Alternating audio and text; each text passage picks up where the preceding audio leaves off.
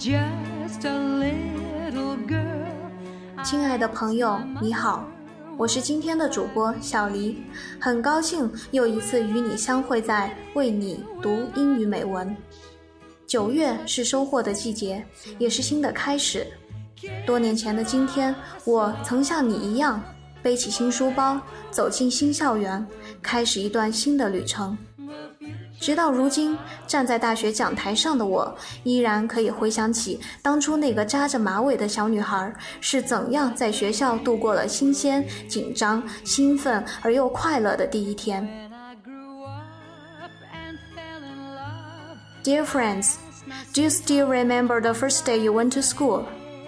No matter it is kindergarten, primary school, middle school, or college. Don't hesitate to share the experience of your first day in school with us. 亲爱的朋友，如果你还记得自己上学的第一天，欢迎你通过荔枝 FM、微信、新浪微博、百度贴吧给我们留言。我们将选取留言，在下期节目和大家一起分享你的开学故事。作为英语节目，我们更期待英文回复。They ask their mother, What will I be? Will I be handsome? Will I be rich? I tell them tenderly. What I will read for you today is a story about the first day in school. The title of the essay is Half a Day, written by an Egyptian Nobel Literature winner, Naguib Mahfouz. What will be, will be. Que sera, sera.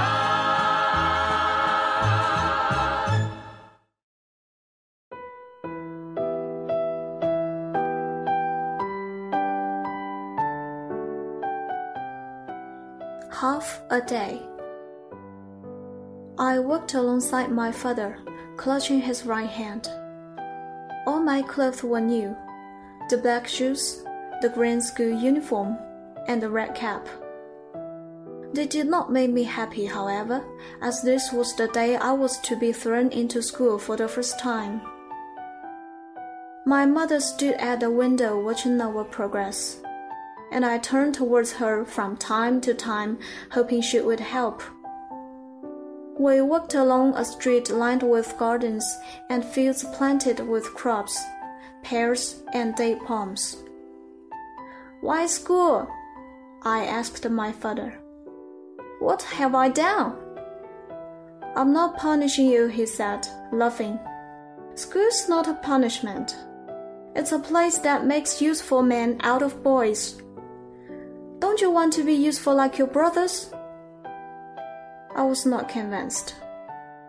I did not believe there was really any good to be had in tearing me away from my home and throwing me into the huge, high walled building. When we arrived at the gate, we could see the courtyard, vast and full of boys and girls. Go in by yourself, said my father, and join them. Put a smile on your face and be a good example to others. I hesitated and clung to his hand, but he gently pushed me from him. Be a man, he said. Today you truly began life. You will find me waiting for you when it's time to leave.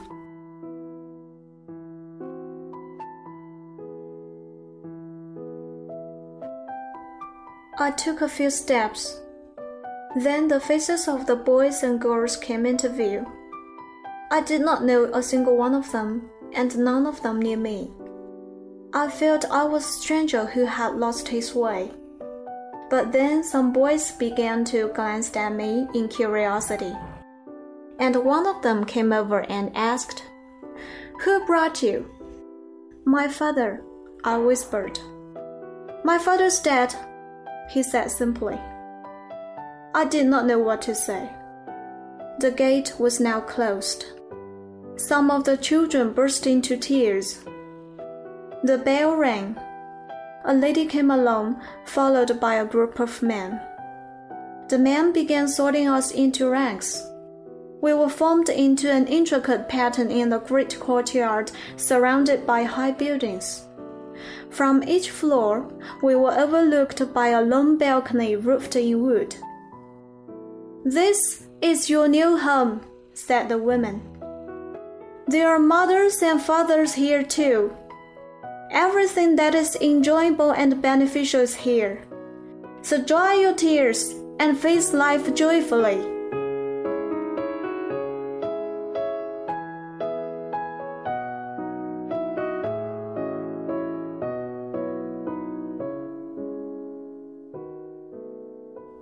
Well, it seemed that my misgivings had had no basis. From the first moments, I made many friends and fell in love with many girls. I had never imagined school would have this rich variety of experiences.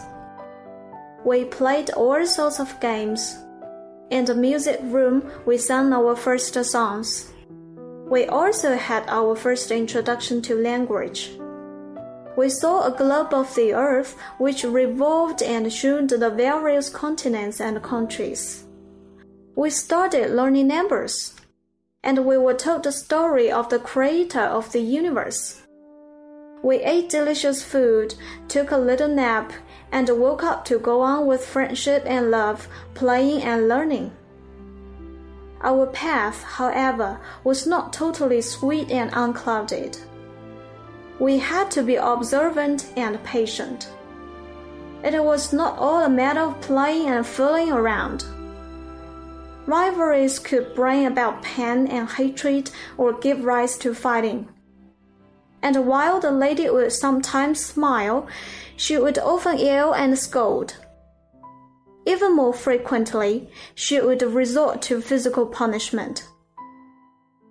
In addition, the time for changing one's mind was over and gone, and there was no question of ever returning to the paradise of home.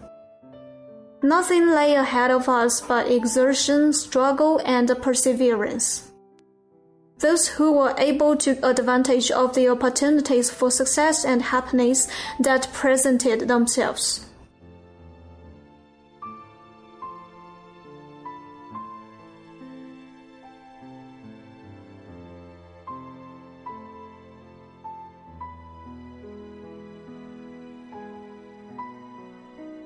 Bell rang, announcing the passing of the day and the end of work.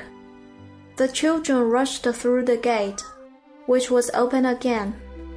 I said goodbye to friends and sweethearts and passed through the gate. I look around, but find no trace of my father, who had promised to be there. I stepped aside to wait. When I had waited for a long time in vain, I decided to return home on my own. I walked a few steps, then came to a startled halt. Good Lord, where was the street lined with gardens? Where had it disappeared too? When did all these cars invade it?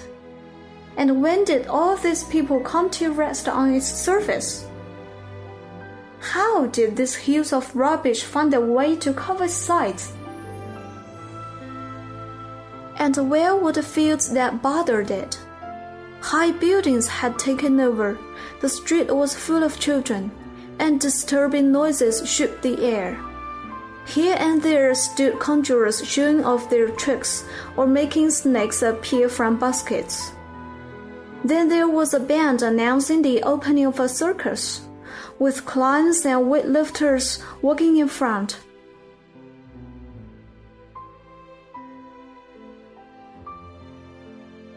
Good God, I was in a daze. My head spun. I almost went crazy.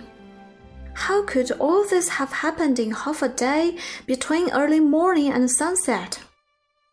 I would find the answer at home with my father. But where was my home? I hurried towards the crossroads because I remembered that I had to cross the street to reach our house, but the stream of cars would not let up. Extremely irritated, I wondered when I would be able to cross. I stood there a long time until the young boy employed at the ironing shop on the corner came up to me He stretched out his arm and said, Grandpa, let me take you across.